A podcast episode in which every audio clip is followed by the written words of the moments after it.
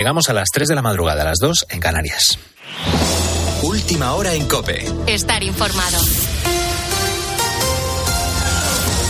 Hoy es 15 de agosto, Día de la Virgen de la Asunción, y gran parte de los pueblos de España están de fiestas. Gonzalo Zavalla, buenas noches. Sí, buenas noches, Carlos. Este martes, más de mil localidades en España celebran fiestas patronales donde se recuperan las tradiciones que nos llevan hasta nuestros orígenes. José Luis Concejero la Virgen de la Paloma, de la Peña o de la Mayor, la Virgen de la Asunción, la de Begoña o Nuestra Señora de la Caridad. Hoy es un día para recordar que este puente de agosto nos lleva de nuevo a buscar nuestra identidad, a volver al origen, al punto de partida en definitiva. Las familias vuelven a sus pueblos, a sus fiestas patronales, las tradiciones que en definitiva han marcado nuestra vida se llena, aunque sea una vez al año, la España vaciada, sus calles. Los lugareños miran con alegría a los nietos que durante estos días llenan de vida unas calles y plazas con olor a brasa, con sonido a orquesta, con devoción a esa Virgen a la que nos abrazamos cuando el año se nos hace un poco cuesta arriba.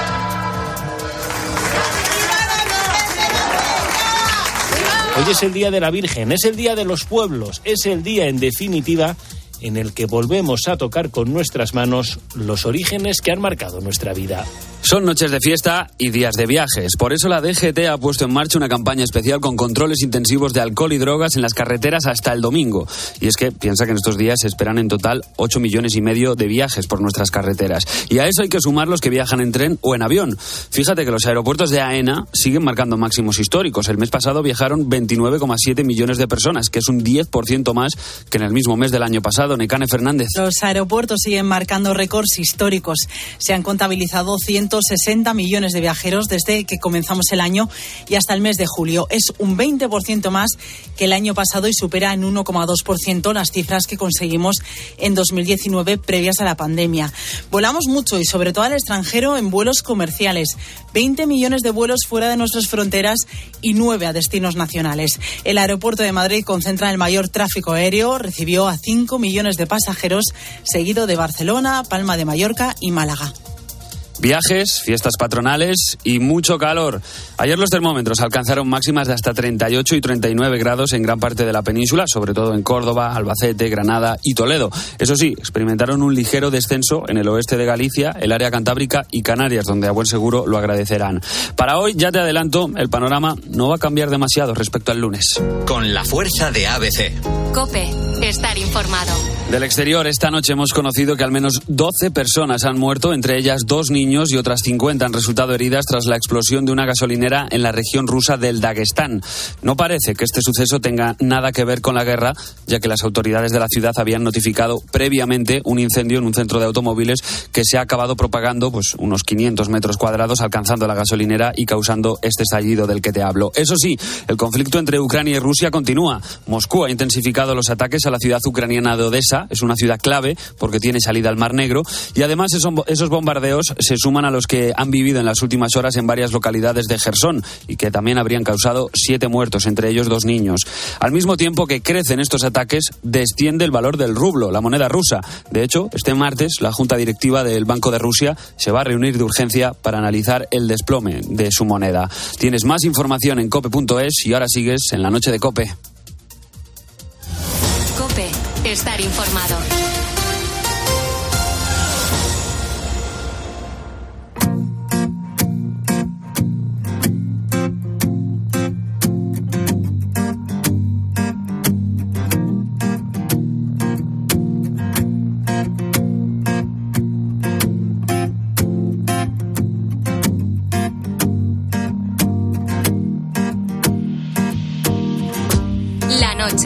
Beatriz Pérez Otín. Cope, estar informado.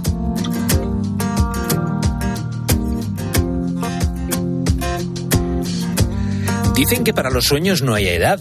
Dicen que quien la sigue la consigue y también dicen que la clave del éxito es la perseverancia.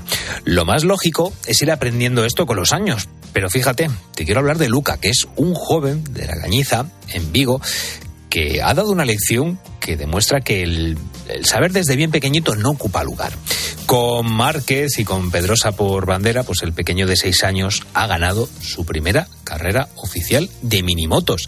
Y aunque los entrenos con su padre han sido fundamentales, la clave del éxito ha sido su confianza, porque claro, no todo salió al principio como se esperaba. Sí, se me cortó la moto. Ya pude arrancar. Mi moto era regulín soy muy bueno, yo. Como ves, tiene bastante confianza en sí mismo el pequeño Luca, ¿no? Pues bueno, este joven se ha convertido en el piloto más joven del país, porque la edad mínima para competir son los seis años. El día después de cumplirlos, demostró al resto de compañeros que su aprendizaje viene de casa, con un padre apasionado por este mundo y un aprendizaje basado en caerse y en levantarse. Yo cuando era un pequeñito, en vez de limitar el gas para que el niño aprendiera si da gas que ande la moto, que normalmente a un niño pequeño de 7, 8 años se lo limitan para que no para que no acelere más, yo ataba una cuerda atrás y decía que era más difícil que le asimilara que si da gas le escapa la moto. Yo aguantaba con una cuerda y con 20 meses eh, ya era capaz de acelerar sin limitar el gas de la moto. Su padre, Alberto Piñero, contaba así en la linterna de Cope cómo entrena a su hijo tres veces a la semana al lado de su casa y aunque llame la atención las ganas y el empeño que pone Luca por aprender esa edad, lo cierto es que siempre destacó entre los demás. Veinte meses tenía cuando consiguió entrar en el libro Guinness de los récords al ser capaz de conducir una moto a gasolina sin estar limitada, sin ruedines y completamente solo. Desde luego ha sido un niño que nunca ha dejado indiferente a nadie. Además no tuvo tiempo de plantearse realmente si esa era su pasión o no, porque su primer vehículo fue una moto que le construyó su padre con unas piezas compradas por internet en segunda mano. A mí siempre me gustaba la moto, siempre tuve moto desde pequeño y cuando era pequeñito, un correpasillo siempre estaba como haciendo dando gas y nada, con un año y medio hicimos una moto a medida, de la medida de correpasillos. Compramos una moto de estas chinas que se venden y la cortamos a medida de correpasillos y si la hicimos a medida, atamos el motor y todo para que fuera probando. Le soldamos unos rodines y ahí empezamos, poquito a poco con el dorsal 88 a la espalda, porque era el número que incluía esa moto, Luca ha estado compitiendo en la VF Challenge Motor Race, una liga oficial que pertenece al campeonato gallego y aunque los nervios de tener a la familia en el público cobraron protagonismo, pues este pequeño ha demostrado una vez más que los límites se los pone uno mismo.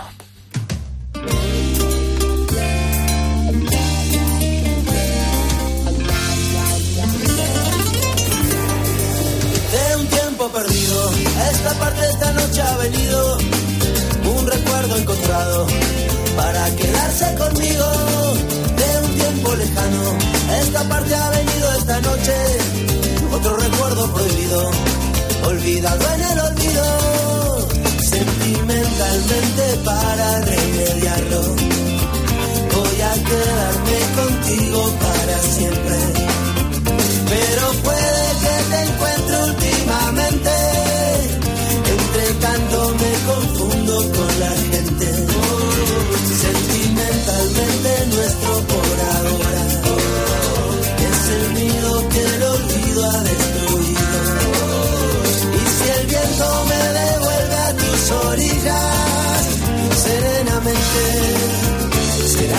dormido, serenamente será dormido.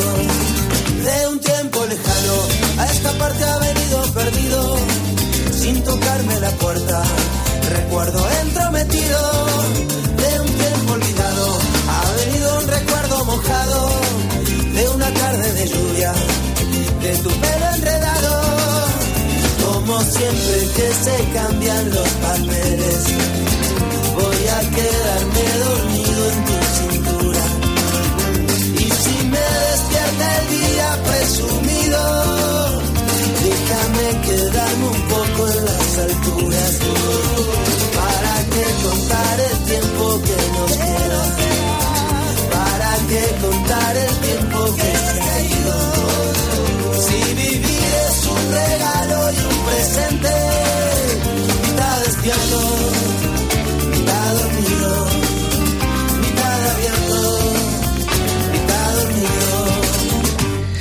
Yo espero que no estés eh, mitad despierto, mitad dormido. Espero que a esta hora de la madrugada, 3 y 9, estés totalmente despierto. Y si estás dormido, bueno, pues nada, espero no molestarte mientras estás ahí en el duerme vela. Seguimos en directo en la noche de Cope, somos la cadena Cope y esta madrugada vamos a hacer un repaso de la actualidad internacional. Vamos a conectar con Argentina para hablar de las elecciones primarias que ha ganado el ultraliberal Javier Milei. esta alternativa competitiva que no solo dará fin al quiserismo, sino que además dará fin a la casta política parasitaria, chorra e inútil que hunde este país. Hablaremos también de la financiación ilegal del partido del presidente Gustavo Petro en Colombia, esto en clave latinoamericana, porque vamos a conocer cómo está la situación en la política en Israel, porque el pasado fin de semana cientos de miles de personas se manifestaron contra Benjamín Netanyahu y Daniel Blumenthal nos va a contar cómo está la situación ahí. Y vamos a terminar el programa hablando con Rosalía Sánchez sobre los posibles cambios de leyes en Austria y en Austria y en Alemania en un momento, como siempre, en una nueva edición de Efecto Mariposa.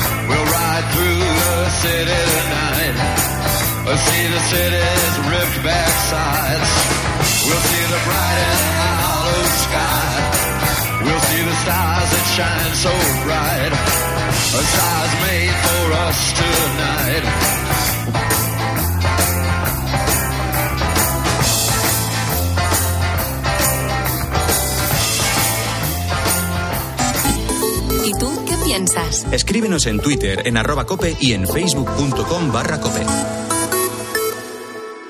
Al final del día, Expósito pone su mirada en aquello que te interesa.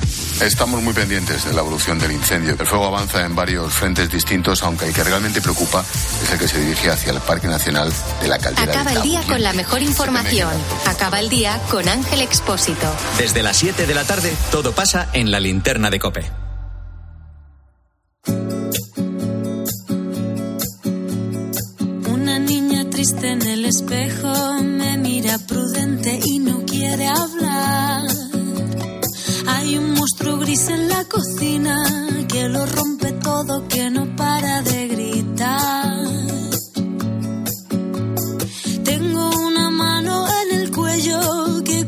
La noche. Beatriz Pérez Otín. Cope. Estar informado. Una venda me tapa los ojos, puedo leer el miedo y se acerca.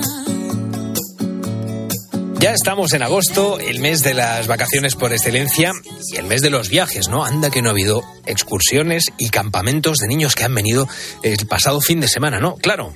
Y toda la ropa sucia que traen desde el campamento, pues claro, muchas veces el sitio al que vamos o al que van nuestros hijos, pues no tienen lavadora o bueno, pues para un par de semanas pues tampoco la vamos a poner, ¿no?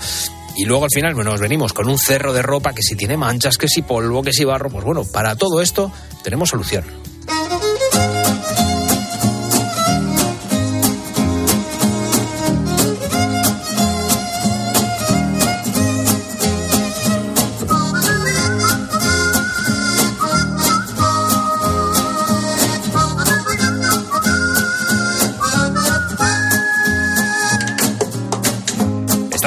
La noche de cope vamos a hablar de esas manchas que nos traemos. Y es que fíjate la cantidad que pueden venir pues en un campamento como te decía pues en la ropa en la propia maleta. Muchas veces está irreconocible desde que bueno les dejas en el autocar hasta que vuelven los chicos. Bueno pues vamos a ver cómo podemos ponerle remedio y como siempre lo vamos a hacer con nuestra querida Begoña Pérez la ordenatriz. Bienvenida una semana más a la noche de cope Muchas gracias. Bueno, Begoña, vamos eh, al principio, ¿no? Vamos a lo primero de todo, a modo de índice, ¿a cuántos tipos de mancha podemos hacer frente en estas situaciones? Porque me imagino que cada mancha tendrá su truco, pero vamos a ver de qué manchas vamos a estar hablando hoy. Yo diría que tres eh, grupos de manchas. Las de pinturas, que no pueden faltar en los campamentos, claro. Eh, las de grasa, eh, con comida y con color. Y luego ya como general, que ya es indeterminado de puro uso o sobeteo. Los varios, ¿no? Que entra en la, en la categoría de varios, ¿no? Bueno, Sí. Bueno, vamos a centrarnos ahora en la, maleta, si te parece, porque bueno, hay veces que, la excursión se han ido los chicos, pues bueno, que se han ido a, mitad del desierto, ¿no? Eh, ¿Cómo podemos pasar de, de una maleta llena de suciedad a una que esté prácticamente como nueva? ¿Cómo podemos nosotros, incluso nosotros en nuestros viajes, no hace falta que mandemos a los niños al campamento, cómo podemos hacer para limpiar a fondo una maleta? Porque creo que no, no la tenemos muy en cuenta, sí, para llevar y traer la ropa, pero para mantenerla limpia no, no lo hacemos. Entonces, me gustaría que nos contaras cómo podemos mantener limpia la maleta. Es verdad que hay muchas veces que en los viajes sufren mucho las maletas con el traqueteo, sobre todo en aviones, ¿verdad? Que las tiran, las ponen, las dejan, las cogen, lo que sea, y cogen muchísima suciedad. Y mm, pues yo lo que he probado últimamente es limpiarlas con, con la famosa fórmula mágica. Que, mm, que te voy a recordar. Sí, qué vamos a consiste, por si recordar, vamos a acaso hay- sí, por si acaso hay alguien que no lo sepa, es eh, medio litro de agua calentita para disolver dos cucharitas rasas pequeñas de jabón en escamas. Y, o jabón natural rallado y pues eso, dos cucharitas. No más porque si no deja mucho cerco, que muchas veces nos dan, nos dan ganas de poner más jabón para que limpie más, ¿no? Y pues no, en este caso es contra- contraproducente, efectivamente. Y eh, un chorrín de amoníaco que sean como 40, 50, 70 mililitros de amoníaco. Todo junto, unido en un pulverizador y vamos pulverizando zona a zona la maleta y le damos. Le tendremos que dar más veces, lógicamente, a la zona de las ruedas y de los bajos, que es lo que más suele sufrir más roces y eso. y, mm, y entonces ya, pero cuando se seca la maleta, queda espectacular y otra vez nueva. Y eso también, esa fórmula la podemos aplicar dentro de la maleta, porque muchas veces, pues bueno, tenemos ese forrito de, de tela que muchas veces puede, pues a lo mejor si traemos algún tipo de bebida o de recuerdo, algo de comida que lo movamos y que se pueda, se pueda pringar, ¿cómo podemos limpiar precisamente la parte de dentro de la, de la maleta? Bueno, si se nos ha caído algo, en típica desgracia de, ay, porras, me traía no sé qué y se ha derramado, que bueno, incluso no tiene que ser eh, comida, ¿no? Una crema hidratante o Sí, un un champú o algo. así. Esas cosas de tipo grasa es mejor, como no podemos lavar la maleta, efectivamente, en una lavadora, eh, la, la fórmula mágica no tiene fuerza, mm, a veces fuerza suficiente para quitar esa mancha. Entonces yo apostaría más aquí por poner polvos de talco, que, que absorba bien una semana, dos semanas. Si el desastre es muy grande, dos, tres semanas. Pero ahí cubierto seguido, sin mover.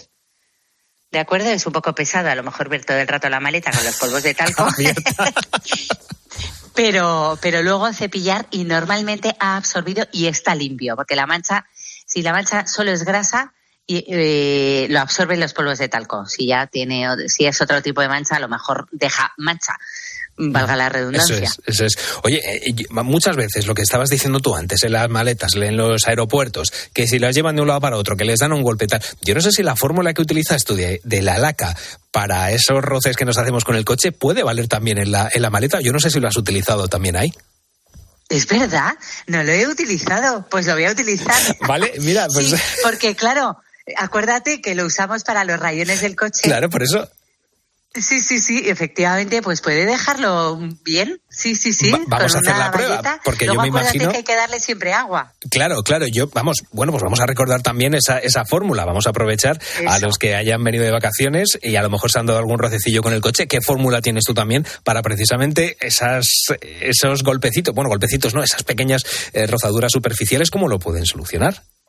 Sí, pues con un poco de laca de pelo, la laca de pelo de toda la vida, que ya la gente no la usaba, pues ahora la estamos usando para estas cosas. y entonces es eh, pulverizar bien sobre el rayón. Claro, esto lo quita si no ha llegado a la tercera capa de pintura del coche. Los coches tienen tres capas de pintura. Si llega a la tercera, no hay nada que hacer.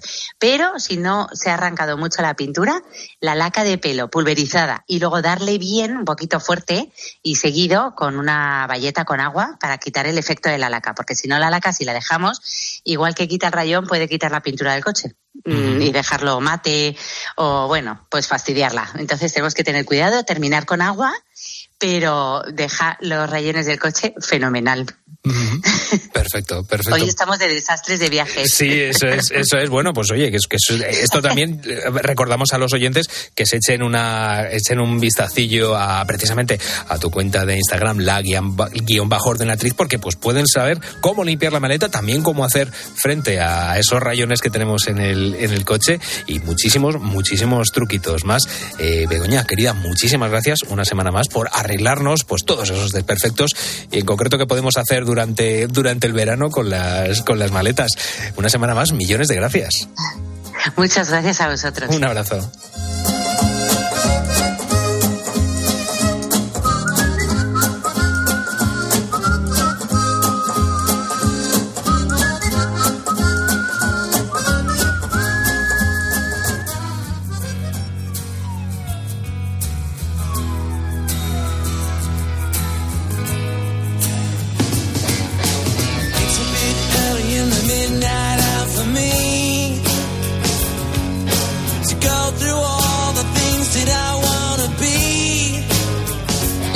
Noche. Beatriz Pérez Otín. Cope, estar informado. Cada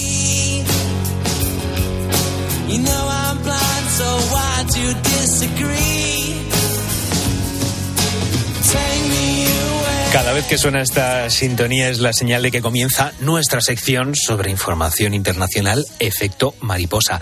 Vamos a conocer lo que está pasando fuera de España y la primera parada la vamos a hacer en Argentina.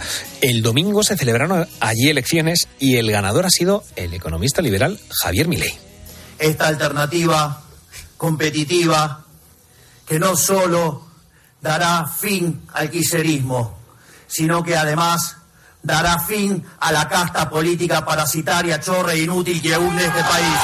Javier Milei es el líder de la formación La Libertad Avanza, que es una coalición política de tendencia conservadora en lo social y liberal en lo económico, y fue el ganador de las primarias con un 30% de los votos. Para conocer la situación del país argentino, hablamos con nuestro compañero Ernesto Coco, corresponsal en Buenos Aires. Ernesto, ¿qué tal estás? Muy buenas noches. Hola Carlos, ¿qué tal? Buenas noches. Bueno, eh, Javier Milei ha sido la sorpresa de estas elecciones, ha ganado y en buena medida ha sido por el, eh, por el voto, digamos, del descontento de los argentinos. Pues sí, eso es eh, el gran punto, porque si lo vemos desde el punto de vista de los resultados, eh, ganó eh, la ultraderecha de Javier Milei, que por cierto, y abriendo un paréntesis, de excelente relación con Jair Bolsonaro y también con Santiago Abascal. ha tenido un respaldo que ha sorprendido y mucho a propios y extraños, pero hubo otro ganador, que fue el voto castigo eh, y esto fue al gobierno en general y al peronismo y al kirchnerismo en particular.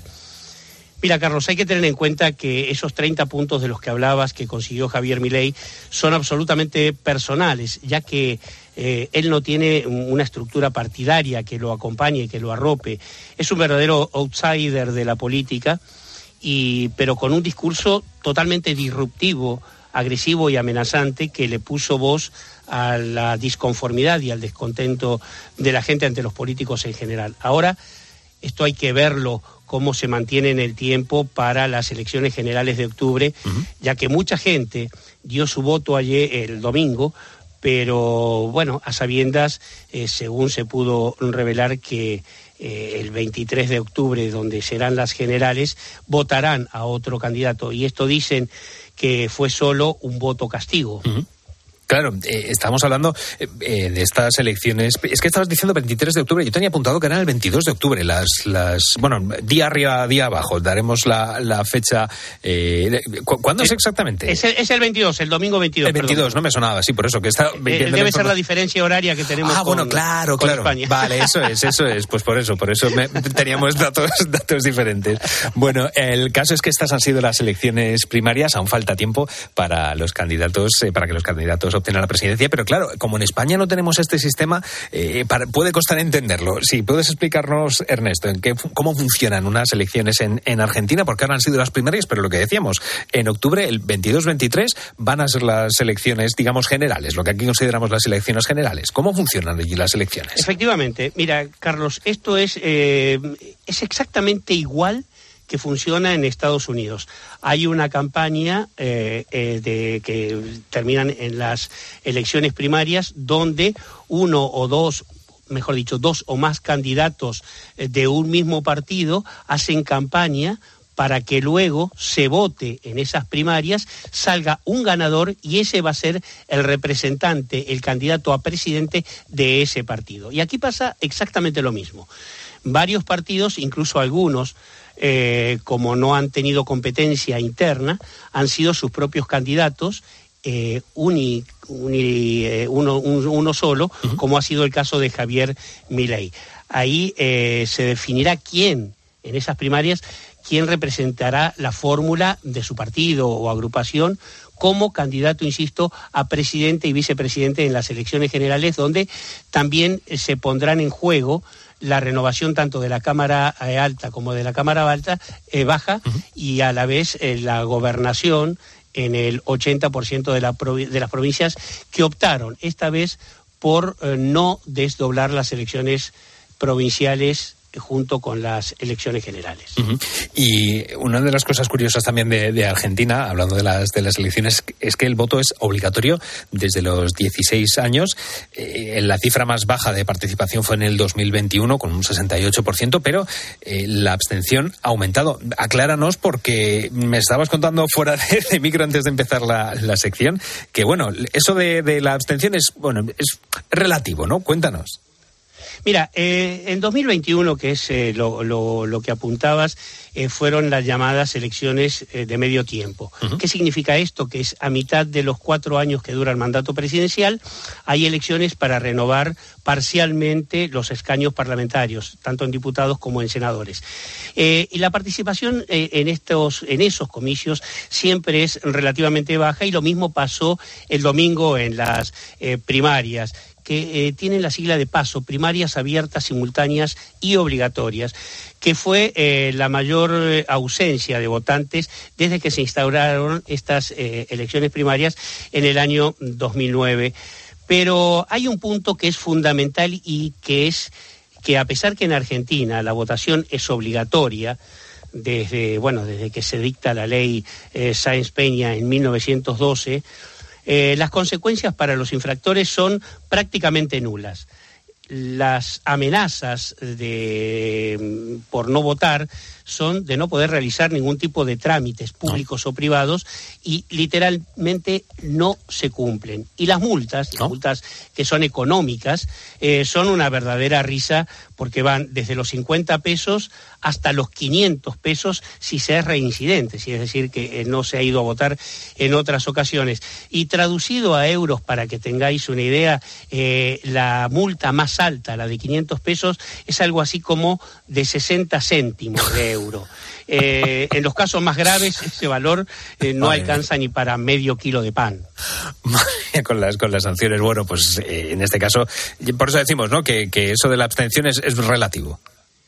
Claro, eh, y en estas eh, en las elecciones generales siempre es eh, la participación es mucho mayor, es superior. En las últimas elecciones de 2019 superó el 75%, cosa que se espera que pase para este 22 de octubre.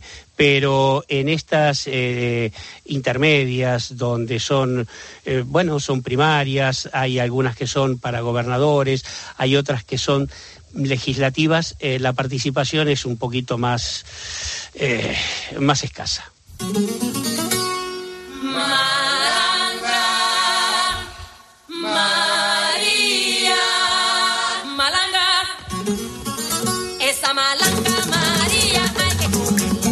De Argentina nos vamos a Colombia y porque allí el presidente colombiano Gustavo Petro ha celebrado de alguna de una manera amarga su primer aniversario en el gobierno por escándalos de corrupción. Eh, claro, Ernesto, cuéntanos eh, porque bueno están las cosas por allí un poco un poco alteradas. Un poco alteradas y han, eh, se han alterado del todo desde el seno familiar, porque, pero no hay que perder de vista que Gustavo Petro ha logrado formar el primer gobierno abiertamente de izquierda en Colombia. Te estamos en escuchando este raro. primer anivers- ¿Me escuchas bien ahora? Ahora sí, ahora sí. ya está. Adelante, adelante. Ya continúa. estamos. Debe ser el, el- también el cambio de horario y la culpa siempre es del gobierno.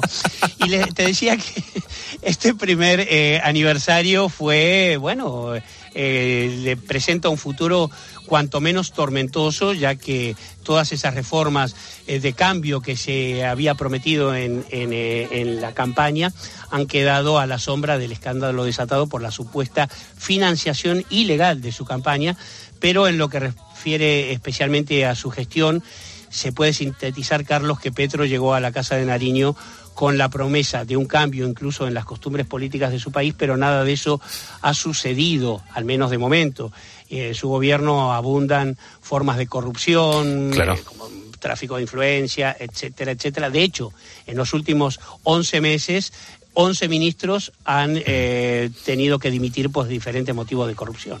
Claro, y además el, el hijo del presidente está preso y ha confesado que la campaña de su padre fue financiada por el narcotráfico. O sea que cambio, tanto cambio que se prometía, no, no se ha cumplido nada. Además, según la fiscalía, parte del dinero de la campaña de su padre en 2022 fue supuestamente ilegal. Claro, ¿cómo ha sentado esta noticia en Colombia? Mira, ha sentado, eh, ha sentado como un baldazo de agua fría, porque posiblemente eh, lo que agrava aún más la posición de, de Petro es que no fue la oposición que la que sacó a la luz estos supuestos ilícitos de su campaña, sino que la bomba fue detonada desde el mismo seno familiar. Claro. Sobre todo como consecuencia de una disputa entre su hijo Nicolás eh, y su ex esposa Daisuris Vázquez.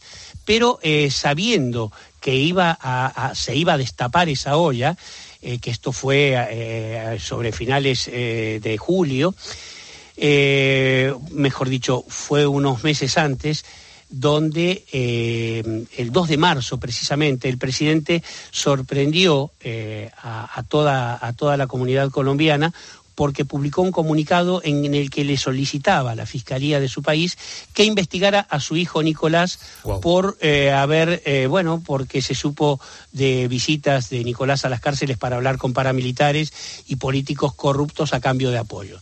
Nadie entendía a qué se refería el presidente Petro, pero ese mismo día que saca el comunicado el, el gobierno de Colombia, publica, se publica en una revista eh, colombiana, una entrevista absolutamente estremecedora con Daisuris Vázquez, la, esposa de su hijo, en la que se narra de manera detallada cómo eh, Nicolás Petro habla de, del presidente que había recibido grandes sumas de dinero de manera ilícita. Y ese dinero en cuestión había provenido de dos fuentes. Una del narcotraficante Samuel Santander López Sierra, conocido como el hombre Malboro, condenado por narconegocios en Estados Unidos, y de Gabriel Ilzaca Acosta, también comprometido en causas judiciales.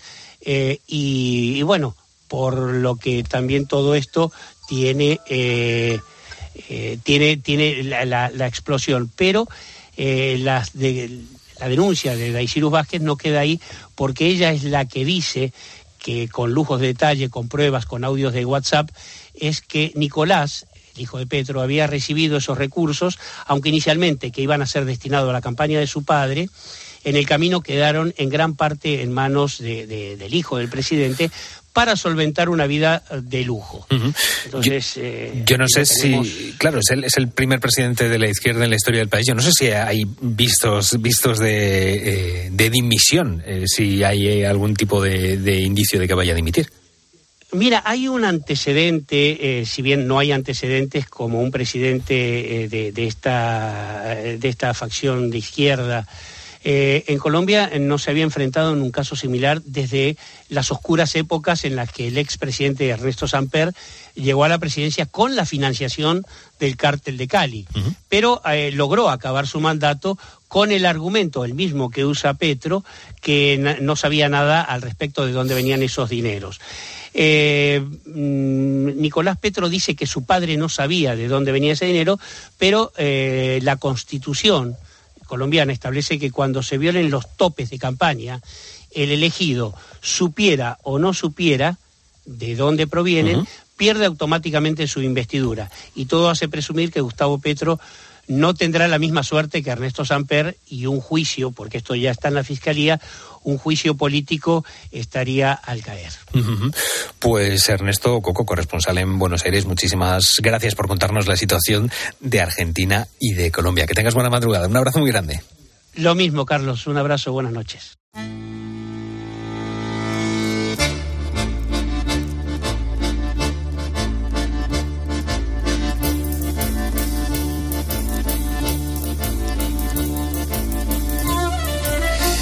En Israel, en estas fechas se cumplen 32 semanas de protestas con centenares de miles de ciudadanos en las calles contra el gobierno de extrema derecha en el país israelí. Las manifestaciones se producen por una polémica reforma judicial que hace que el gobierno de Benjamín Netanyahu tenga más poder y que así se convierta en un gobierno, digamos, más autoritario. Hasta ahí nos vamos a marchar con nuestro corresponsal en Tel Aviv, Daniel Blumenthal. Muy buenas noches, Daniel, ¿cómo estás? Buenas noches, Carlos. Pues eh, bien, preocupado porque lo que pasa aquí en este país realmente es eh, in- inédito.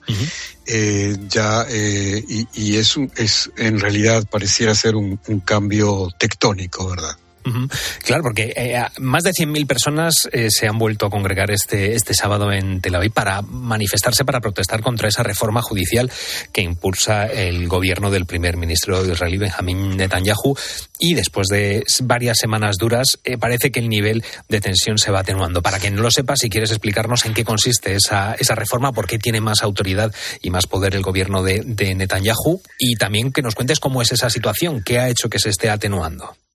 Bueno, mira, en principio eh, quienes salen a la calle son mayormente el público laico, eh, que es el público trabajador y productor y emprendedor, que aporta a la economía y a la sociedad y que despertó de repente a una realidad en la que hay un gobierno que busca aprovechar su pequeña mayoría coalicionaria para modificar las reglas del juego democrático en el país. Eh, pocos días después de asumir al gobierno, que fue a fin de diciembre pasado, el ministro de Justicia, Yariv Levin, anunció el 4 de enero su intención de introducir cambios en el sistema político del país eh, que llevarían a la anulación de la división de poderes y a un régimen autocrático totalitario, eh, pero aparentemente su eh, peor error fue anunciar eh, todas las medidas y todas las leyes que planifican eh, eh, de, de una sola vez, en vez de hacerlo eh, como se ha hecho en otros países eh, de Europa como Polonia y Hungría, que aquí llaman el, el sistema del salame eh, cortado. ¿sabes? O sea, rodaja por rodaja. Sí. Y la sociedad israelí está sumamente dividida y ahora mucho más. Y durante decenios este sector de la población, que es el que aporta y paga impuestos, eh, mientras que los sectores ultrarreligiosos se niegan a enrolarse al ejército y son subsidiados para que estudien los textos religiosos, mientras que hay muy pocos de ellos que salen a trabajar. Y durante los últimos días, si tú, eh, si parece que hubiera una una tranquilidad es porque eh, estamos en verano eh, con temperaturas de 30 y 32 grados a la noche y muchísima gente que sale de vacaciones, los niños que regresan a las escuelas en dos semanas, estas últimas dos semanas, los padres eh, no tienen ningún tipo de, de de casales, ni colonias de vacaciones, ni nada por el estilo, eh, solo los abuelos, y los abuelos están saliendo todos a las manifestaciones. O sea, que De cuando modo hay que vacaciones la gente protestamos menos. Sí, sí. Claro. Claro, te, quería preguntar también, eh, esto ha provocado decenas de arrestos de carreteras bloqueadas. Eh, ¿Cómo se está tomando el gobierno estas protestas? Porque ya lo estamos diciendo, está dando pasos, eh, pasos hacia adelante para tener un régimen mucho más autoritario. No sé si eso es proporcional también a la manera en que están intentando aplacar estas manifestaciones.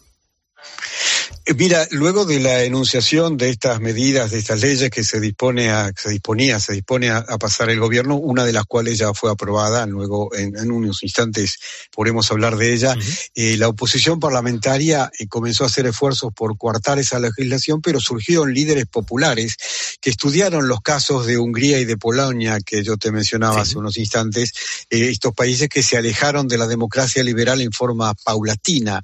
Y eh, estos dirigentes que surgieron, surgieron del pueblo, en realidad, de los eh, eh, trabajadores de la de high tech, de científicos, de profesores de la universidad, llevaron al público a adoptar medidas de rebelión popular no violenta.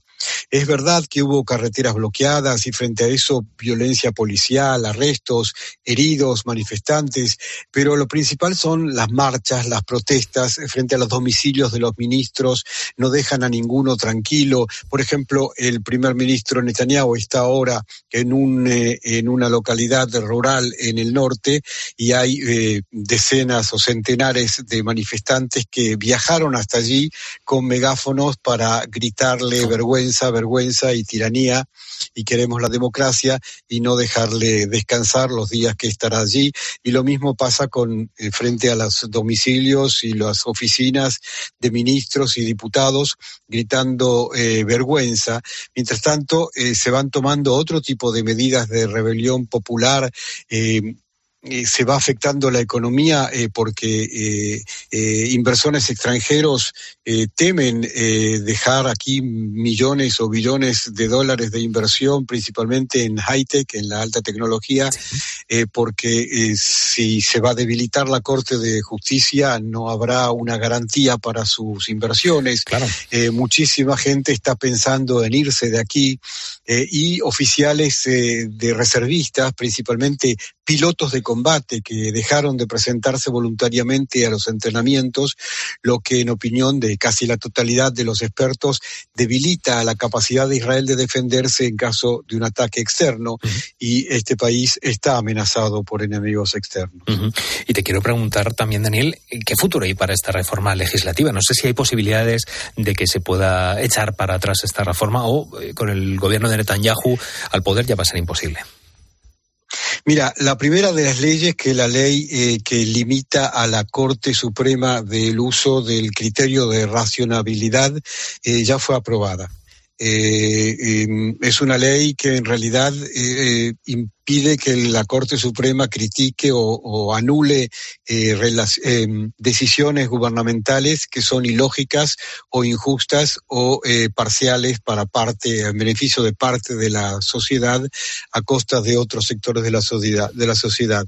este gobierno surgió porque el primer ministro Benjamin Netanyahu, después de dos años de ausentarse del poder por perder las elecciones anteriores, eh, que está acusado de fraude, corrupción y abuso de confianza y hay juicios abiertos en su contra, formó una coalición con las fuerzas más reaccionarias del país, eh, Carlos, con racistas, eh, homófobos, con declarados en realidad y ultrarreligiosos y grupos mesiánicos que pretenden imponer leyes religiosas de los tiempos de la Biblia, que le aseguraron que por medio de la reforma podrá escabullirse de la justicia. Y Netanyahu estima que una vez aprobadas las leyes del golpe de Estado eh, que instrumenta, podrá designar a un nuevo fiscal general de entre las filas de sus partidarios para que éste retire los cargos en su contra y anule los juicios, eh, que de continuar casi sin duda le enviarán a la cárcel. Mira, este país es una democracia, eh, pero colgada de un hilo, porque en realidad eh, eh, por el sistema parlamentario que hay y la forma en que se forman, se constituyen los gobiernos por, de manera coalicionaria, bloques coalicionarios, eh, el gobierno en realidad controla, el gobierno que es el poder ejecutivo controla a la Knesset, al Parlamento, que es el poder legislativo, y los únicos, eh, y el único poder que aún tiene eh, frenos y controles eh, para las decisiones del gobierno es el poder judicial.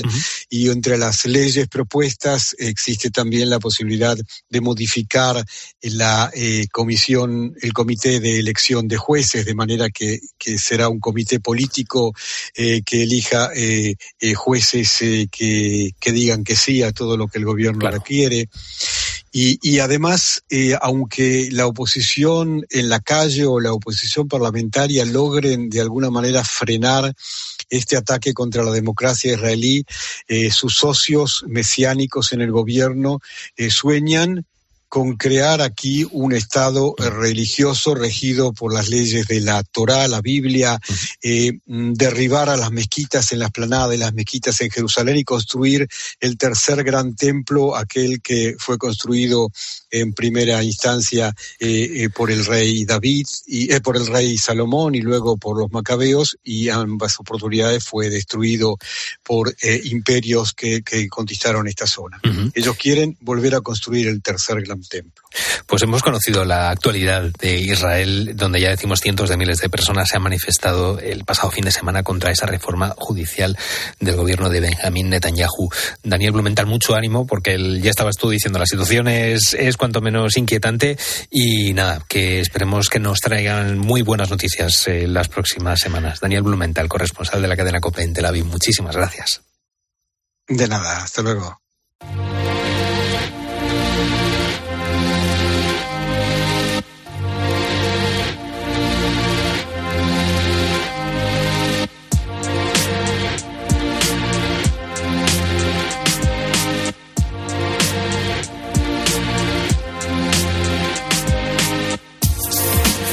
Y terminamos el repaso por las noticias internacionales y vamos a conocer la actualidad de Austria porque puede que haya una propuesta de modificación de la Constitución que se firmó en 1920.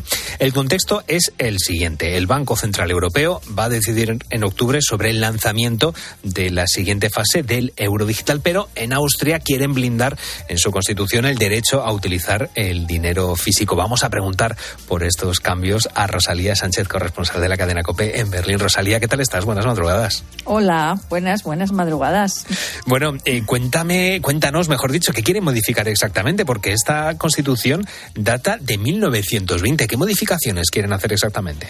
Bueno, pues lo que está haciendo el gobierno austriaco es responder a una iniciativa que el año pasado recogió más de medio millón de firmas y que ha obligado a poner en marcha este proceso de reforma constitucional. Y lo que va a hacer es anclar en la Constitución el derecho al pago en efectivo.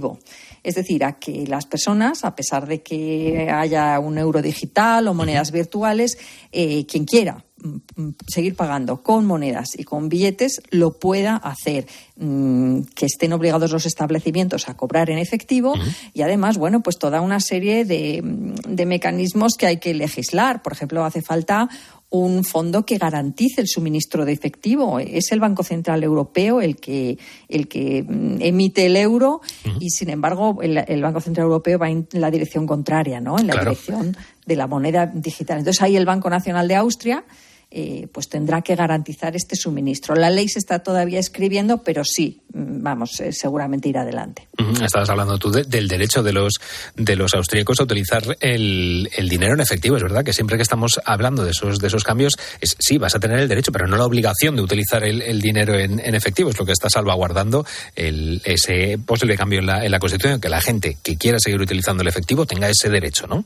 Exactamente. Lo que ha explicado el canciller conservador Carne Hammer es que eh, una vez que se implemente el euro digital, eh, él quiere que, por supuesto, quien utilice las monedas virtuales lo pueda hacer, pagar con tarjeta o con teléfono o con cualquier chip que acabemos pagando, quién sabe cómo acabemos pagando, pero eh, él, insiste en que aunque sea una minoría, las personas que quieran pagar con derecho en metálico deben poder hacerlo también bajo el amparo de la ley.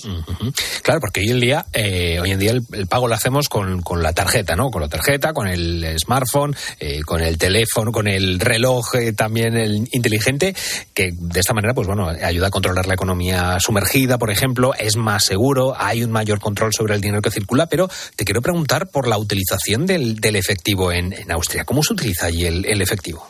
Bueno, Austria sigue siendo el país de la Unión Europea, el tercer país de la Unión Europea que más utiliza el dinero en efectivo. Por ejemplo, cada año los austriacos retiran de los cajeros automáticos 47.000 millones de euros. Esto, eh, bueno, España no le va tan a la zaga. ¿eh? España es el quinto país, o sea, dos puestos más atrás. Tampoco es tanto, ¿no? es, una, es una cifra que, impresiona. Has dicho 47.000 millones de euros. 47.000 millones. En efectivo. Ponte a sacar el cajero. Claro. Es bastante. Amplía el límite con el banco, un lío. Sí, eh, bueno, eh, digamos que en Austria, en Centro Europa en general y en Austria en particular, se tiene bastante más apego al, dinero efectivo que en el resto de Europa. ¿no? Hay un estudio del Banco Central Europeo sobre el comportamiento de pago de los europeos.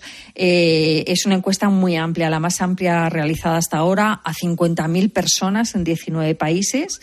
Y lo que dice es que el 59% de las transacciones se siguen pagando en efectivo es mucho, teniendo en cuenta que muchas transacciones no hay forma ya de hacerlas eh, en metálico, ¿no? Todo lo que tiene que ver con la administración, los impuestos, por ejemplo, todo eso va a través de cuentas, pues el 59% en, en, en dinero contante y sonante sigue siendo mucho. Tres años antes era del 72%, o sea que sí que vemos que va disminuyendo, ¿no?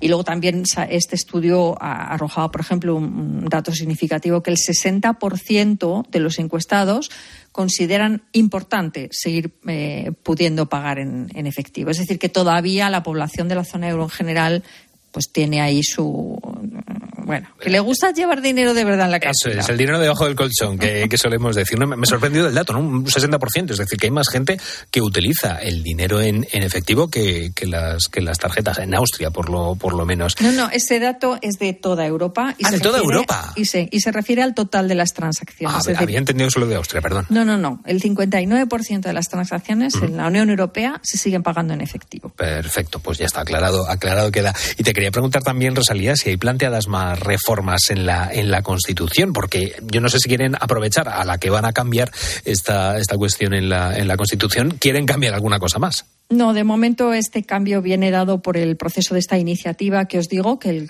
el canciller, el gobierno está obligado a, a tenerla en cuenta. Y eh, lo que pasa es que, claro, una vez se reforme esto, sí que habrá muchas leyes que habrá que aprobar para que eso que quede reflejado en la Constitución eh, sea efectivo. Eh, por ejemplo, habrá que, habrá que garantizar la presencia de cajeros automáticos, que están disminuyendo progresivamente en toda la Unión Europea. Bueno, pues.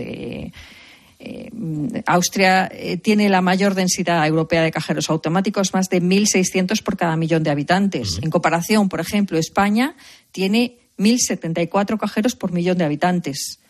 Mm, bueno, pues eh, Austria tendrá que legislar que esos cajeros sigan ahí, a pesar de que los bancos, pues llega un momento que es, posiblemente no les interese, mm. ¿no? Eh, y el Banco Nacional de Austria tendrá que, que, comprometerse, habrá que comprometerlo por ley, mejor dicho, para que suministre efectivo. Es decir, que aunque mayoritariamente se utilice la moneda virtual, quien quiera obtener efectivo pueda, mm. pueda conseguirlo.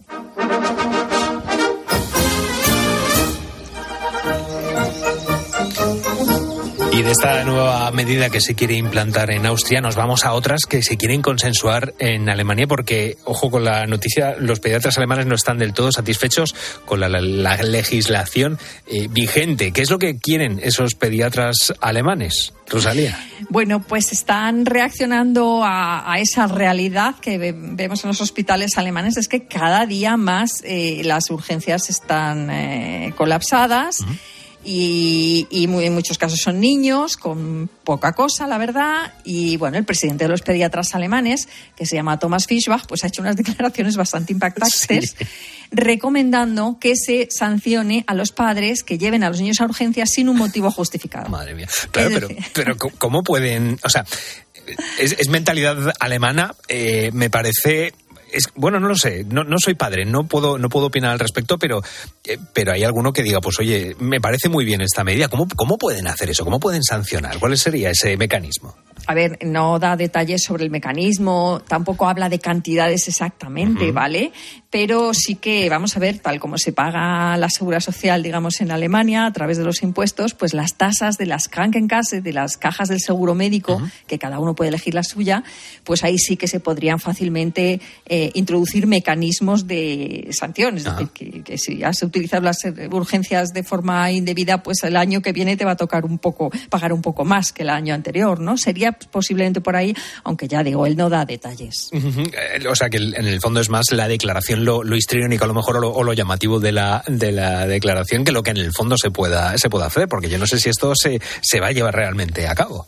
A ver, hay, una, hay, hay, un problema que es real y que lo reconoce todo el mundo, ¿no? Y es que el servicio de emergencias es costosísimo ¿vale? Y, y que cada día es más difícil que sea efectivo porque llegas a urgencias con la cabeza rota y, y- y tienes una cola enorme esperando y hay que, hay que hacer eh, selección de qué pacientes van antes. Esto ya lleva un tiempo, lleva recursos.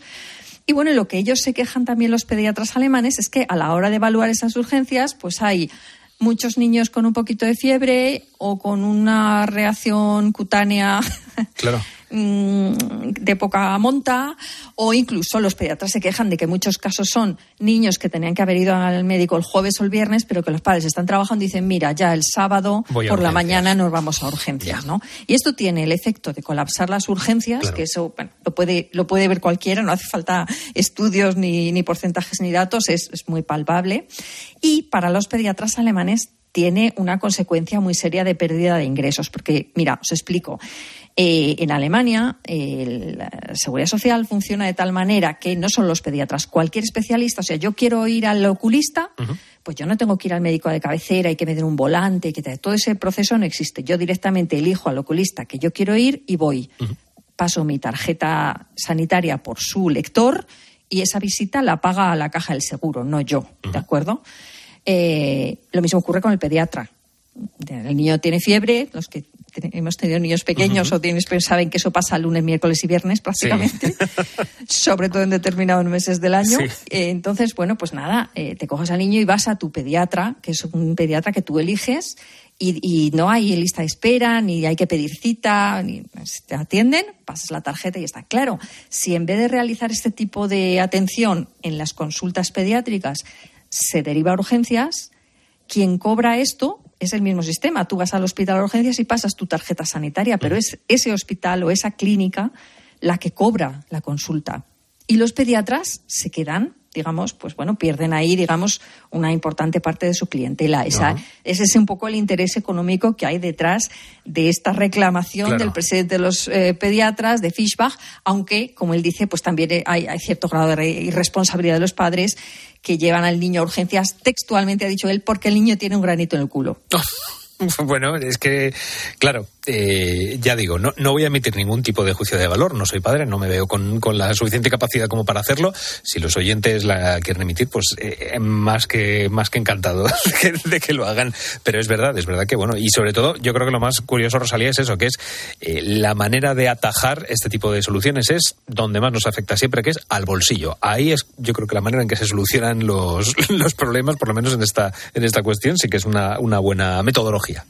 Sería mano de santo, desde luego. Eh, lo que bueno, lo que ocurre es que bueno, que quizá haya después de estas declaraciones así tan impactantes, pues algún tipo de, de reacción de, de los padres, de la forma de usar las urgencias o incluso, bueno, pues igual las cajas del seguro opten por campañas de concienciación, o, es decir, hay otros medios, ¿no? Interme- eh, eh, eh, sin llegar a, a algo tan drástico como como sanciones. Pero bueno, sí, ya sabemos que al final, hasta que no nos rascan el bolsillo, eh, tendemos a, bueno, a dejar pasar. Sí, eso es, eso es bueno, pues estaremos pendientes de las modificaciones de las leyes en, en el, en el futuro más, más próximo, tanto en Austria como en Alemania, a ver cómo acaba esta, esta batalla de los, de los pediatras.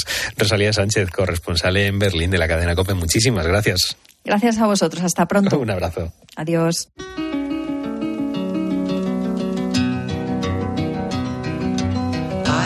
Just a poor boy, though my story is seldom told. I squandered my resistance for a pocket full of mumbles, such are promises. All lies and jest, still a man hears what he wants to hear and disregards the rest.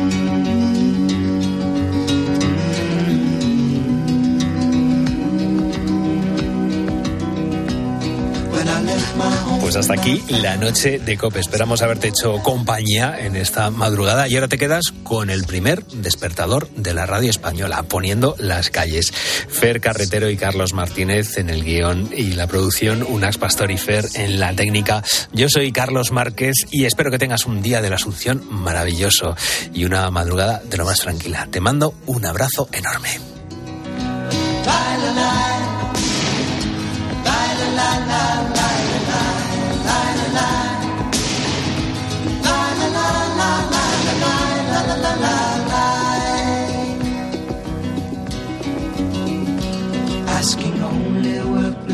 Wages, I come looking for a job, but I get no offers. Just to come on from the woods on 7th Avenue. I do declare there were times when I was so lonesome I took some comfort there. La la la la la la